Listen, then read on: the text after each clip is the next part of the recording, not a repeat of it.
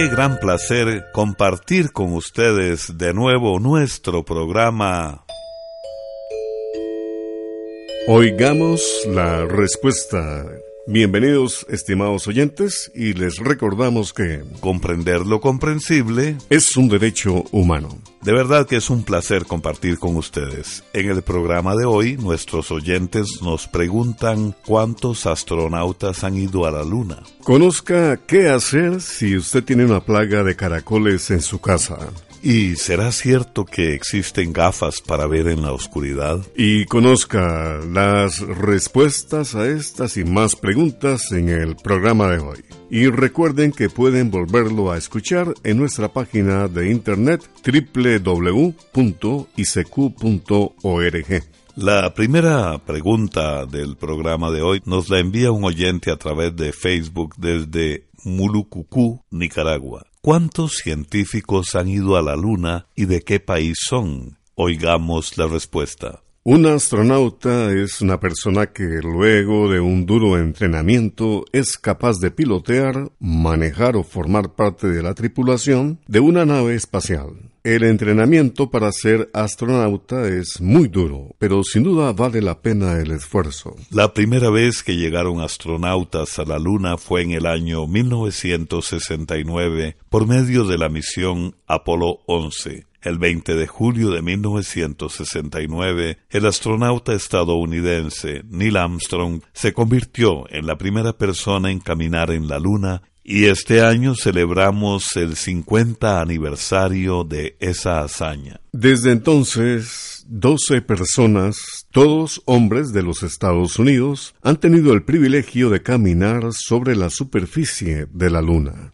Estos viajes espaciales se realizaron entre 1969 y 1972 con el nombre de Misiones Apolo de la NASA. Hoy día, tanto China como los Estados Unidos planean enviar naves espaciales tripuladas a la Luna. China pretende llegar a la llamada cara oculta de la Luna y construir ahí bases espaciales para astronautas. Por su parte, los Estados Unidos planean una misión que se llamará Artemisa también planean que en esa misión sea una mujer la que camine primero en la superficie lunar. Pareciera que hoy las cosas vuelven a ser como hace 50 años, cuando existía una especie de carrera espacial entre Estados Unidos y la entonces Unión Soviética pero esta vez es entre Estados Unidos y China. Esperan llegar a la Luna en los años del 2020, especialmente entre el 2024 y el 2028.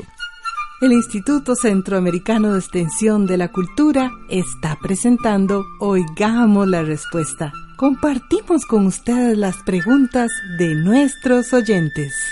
Aquí hay un señor que al mirar las culebras se quedan dormidas. ¿Por qué será? ¿Es alguna virtud especial innata que este señor tiene? Son las preguntas del señor Roberto Flores Montoya. Nos ha enviado su mensaje a nuestro WhatsApp desde Choluteca, Honduras. Escuchemos la respuesta. Le contamos a don Roberto y a todos nuestros oyentes que en todo el mundo existen los llamados encantadores de serpientes que pareciera tienen la habilidad de hipnotizar o dormir a las culebras. En países como la India, en Asia, es común ver personas que, usando música o su mirada, pareciera dejan a las culebras en trance. No es que estas personas tengan la habilidad de dormir a las serpientes. Lo que pasa es que son personas que han llegado a conocer mucho el comportamiento de estos animales. Esta capacidad de manipular serpientes se consigue con el tiempo y con la experiencia, por supuesto. Hay personas que desde que son niños estudian el comportamiento de estos animales, sus costumbres y hábitos, y también aprenden a manipularlas y a levantarlas.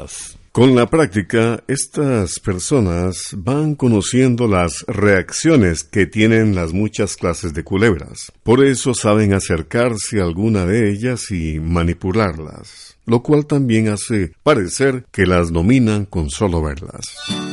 Compartiendo con ustedes Oigamos la Respuesta y la música, música centroamericana. Es el turno de un costarricense, Esteban Chacón Rojas, cuyo nombre artístico es Chax. Él interpreta Nuevos Años, música para pensar.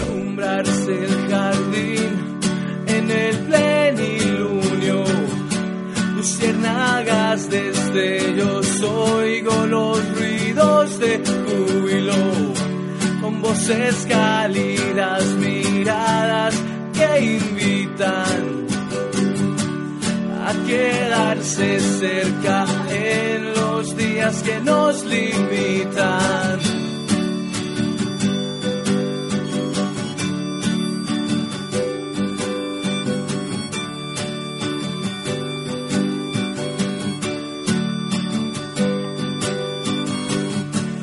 No sé cuánto más por mí pasarán los años si se acordarán de ti estos nuevos daños.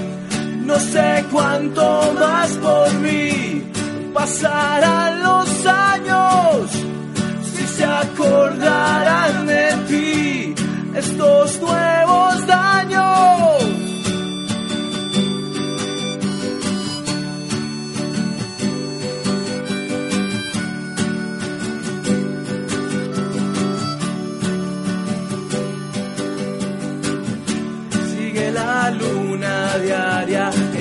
Esperando en la cama, incitando a la vida en mi joven veteranía. Y yo que no, no espero nada, puedo encontrar tiempo entre semana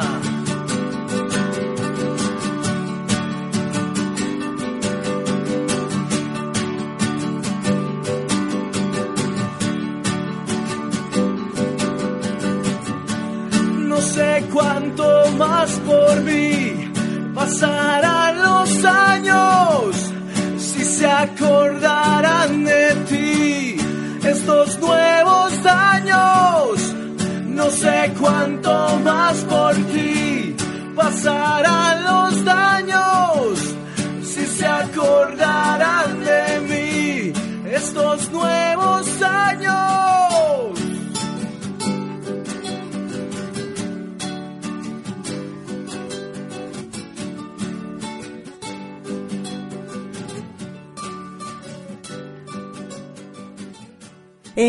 Envíenos sus preguntas al apartado 2948-1000 San José, Costa Rica. También nos puede contactar al correo electrónico isq.org o encuéntrenos en Facebook como Oigamos la Respuesta. La siguiente pregunta nos la hizo un estimado oyente que nos escucha desde Petén, en Guatemala. Pregunta, ¿qué causa las manchas en la piel de un niño? Oigamos la respuesta. Es difícil saber con certeza qué causa las manchas de la piel de un niño, pues pueden tener varias causas. Algunas manchas son de nacimiento, otras pueden aparecer debido a hongos o bacterias, o bien por alguna quemadura, alergia o como síntoma de una enfermedad. Ahora bien, si es posible, sería recomendable llevar al niño a un hospital para que lo examine un médico general y, en caso de ser necesario, lo atienda además un médico dermatólogo, que es el especialista en problemas de la piel, el dermatólogo. Estos médicos siempre prefieren ver personalmente al paciente para poder saber con exactitud de qué se trata el problema y dar un tratamiento adecuado.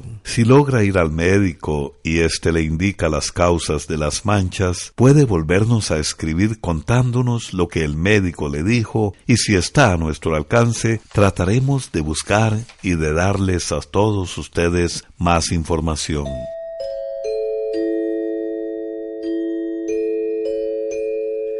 Nos complace amigos contar con su sintonía. Les estamos transmitiendo Oigamos la Respuesta. En la casa hay una plaga de caracoles grandes. ¿Qué puedo hacer? La consulta nos la hace una estimada oyente que nos escucha desde San José en Costa Rica. Escuchemos la respuesta. Los caracoles, al igual que las babosas, son más activos durante las noches. Como necesitan mucha humedad, durante el día se protegen bajo la hojarasca en descomposición, bajo piedras o en cualquier otro lugar que los proteja de la luz y el sol. Sabiendo esto, hay varias cosas que se pueden probar. Por ejemplo, poner tablas en el suelo cerca de las plantas hará que los caracoles se refugien ahí y se puedan recoger al día siguiente, siempre usando guantes. También se pueden hacer trampas con latas de refresco vacías. Para esto se les quita la parte de arriba, se entierran para que queden a ras del suelo y se les echa tres onzas de cerveza en el fondo. Los caracoles se van a sentir atraídos por la levadura de cerveza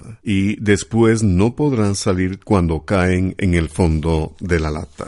El ajo también es un excelente repelente. Se machacan cuatro dientes de ajo y se echan en un litro de agua para atomizar sobre las matas. Si estas recomendaciones no dan los resultados esperados, puede probar con productos químicos como el metaldehído. Este veneno, el metaldehído, viene en forma de granos o pelotitas. Se consigue en cualquier almacén donde venden productos para la agricultura y se vende con diferentes nombres como caracolicida, agrocom B, babotox, atacol, K, matababosas, entre otros. Estos productos se aplican en las primeras horas de la noche, como eso de las seis o siete de la noche, que es cuando esos animales salen a comer. Atención, si está lloviendo, el veneno se moja y no dará buenos resultados. Conviene tapar los puñitos de veneno con algo, como cáscaras de banano, o ponerlos en un tubo o lata abierta por los lados. Los puñitos de veneno se pueden poner cada tres días hasta acabar con la plaga. Como a las babosas y caracoles les gusta la humedad, es importante que dentro de la casa no haya lugares con mucha humedad que puedan atraer a estos animales.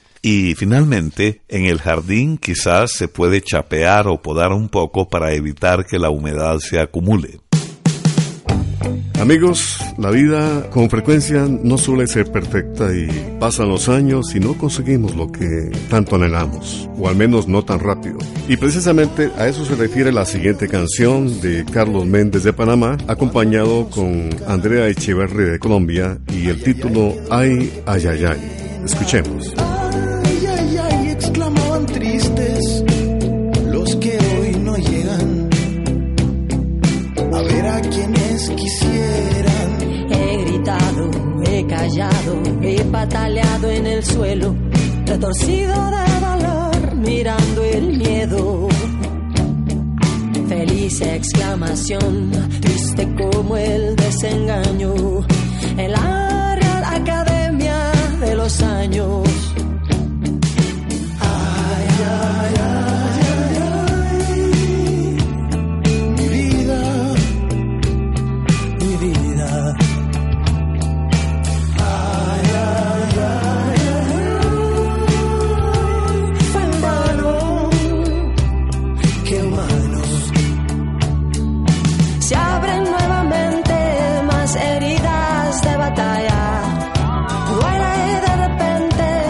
Me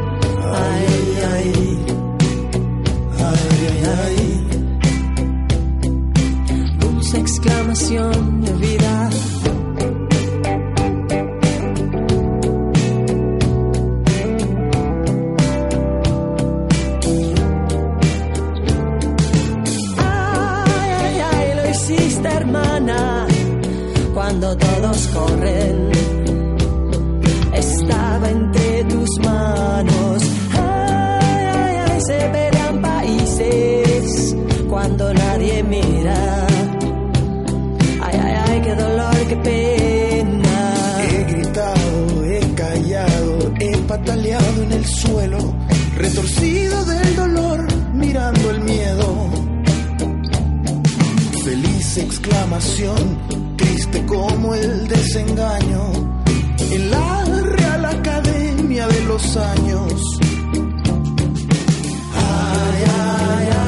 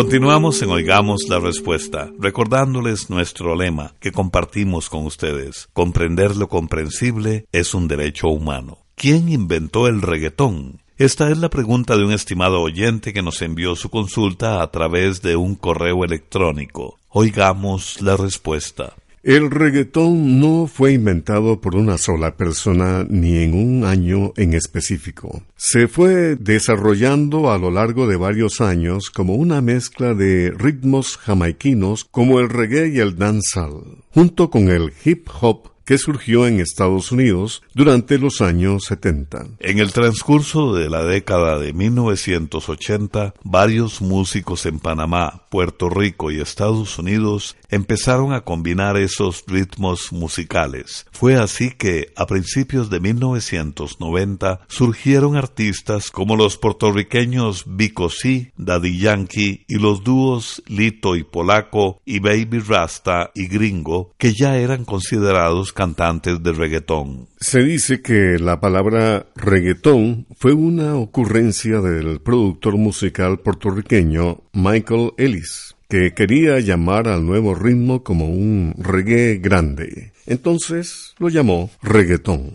En la actualidad, el reggaetón es un género musical muy popular en todo el mundo. Hay decenas de cantantes de reggaetón. Entre los más populares están Wisin y Yandel, Arcángel, Osuna, Maluma, Nicky Jam y muchos más en Puerto Rico, República Dominicana, Colombia, México, los países centroamericanos y hasta en España. Además, hoy día, importantes artistas del género pop han grabado canciones de reggaetón aprovechando la popularidad que tiene este ritmo entre el público joven.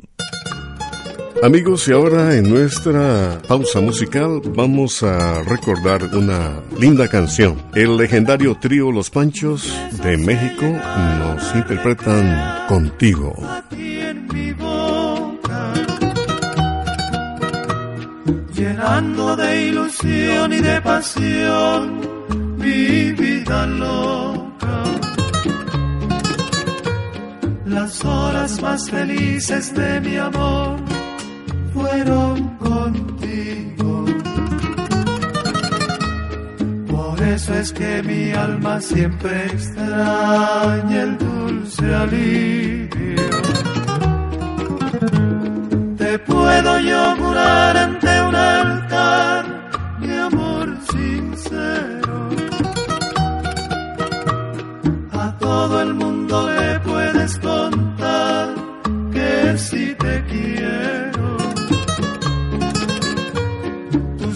Me enseñaron a sentir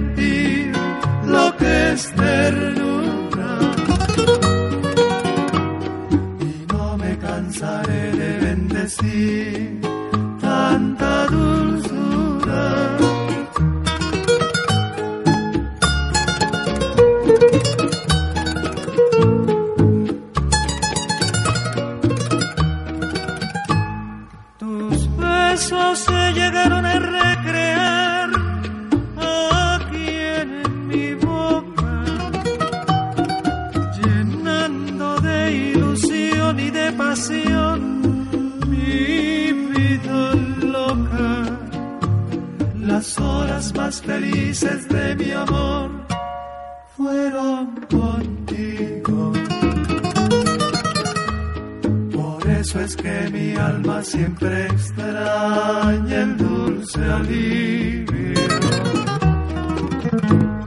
Te puedo yo jurar ante un altar mi amor sincero. A todo el mundo le puedes contar que si te quiero. Tus labios me enseñaron a sentir lo que es ternura.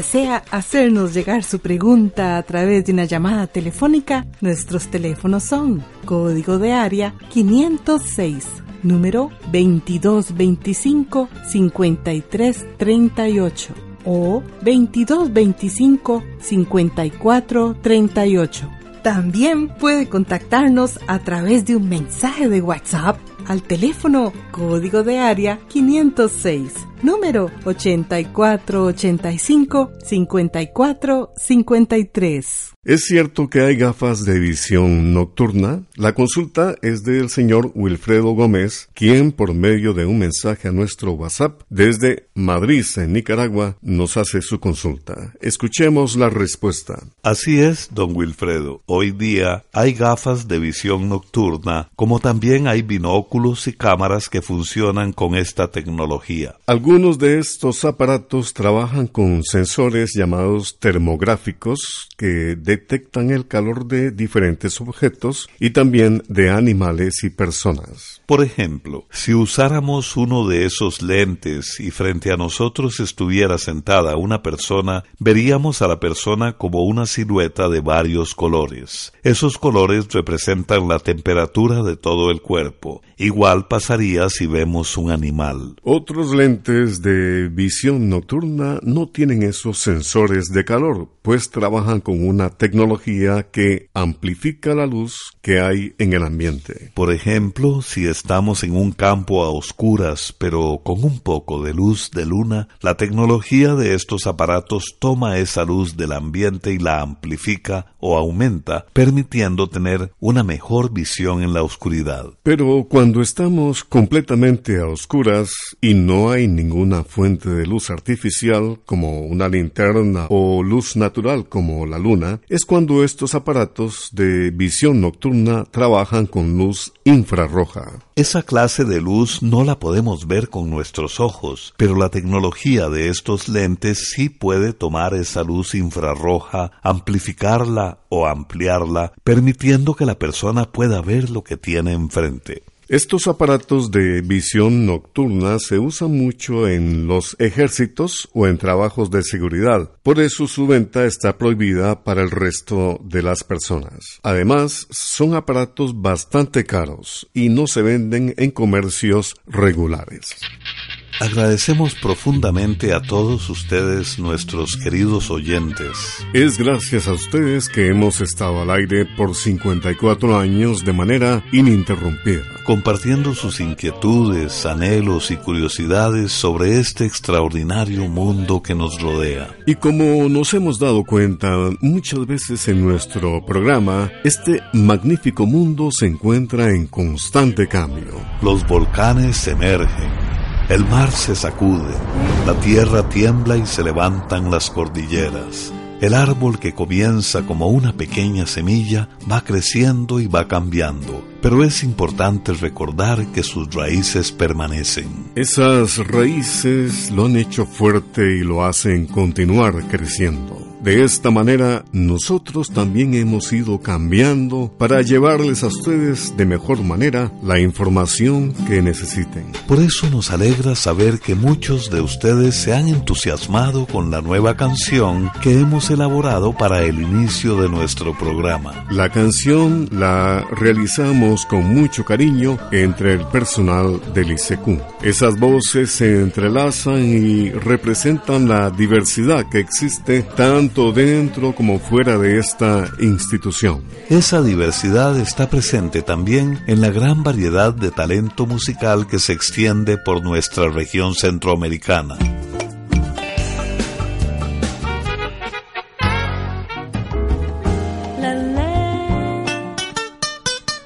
Por eso hemos venido compartiendo con ustedes este gran tesoro cultural que nos une como región. Les invitamos a seguir siendo parte de nuestro programa, enviándonos sus preguntas, contándonos sus preocupaciones o compartiendo con nosotros la vasta cultura musical centroamericana. Muchas gracias, de verdad, muchas gracias. Seguiremos promulgando el lema de esta institución con gran alegría, compartiéndoles la información que necesiten y acompañándoles día a día desde nuestro programa. Programa que es realmente de ustedes. Recuerden, comprender lo comprensible Es un derecho humano. Programa A Control 21. No se pierdan en nuestro próximo Oigamos la Respuesta temas y preguntas tan interesantes como estas. ¿Por qué las uñas de las manos crecen más rápido que las de los pies? Compartiremos también información de la planta llamada pitaya o también cómo combatir la mosca blanca. Estos y otros interesantes asuntos los conversaremos con ustedes mañana en Oigamos la Respuesta. Y así llegamos al final del programa del día de hoy. Los esperamos mañana en este su programa Oigamos la Respuesta. Mándenos sus preguntas al apartado 2948-1000 San José, Costa Rica. También puede enviarnos sus preguntas al correo electrónico isq.org o encuéntrenos en Facebook como Oigamos la Respuesta o llámenos por teléfono, código de área 506, número 2225-5338 o 2225-5438. Recuerde que comprender lo comprensible es un derecho humano.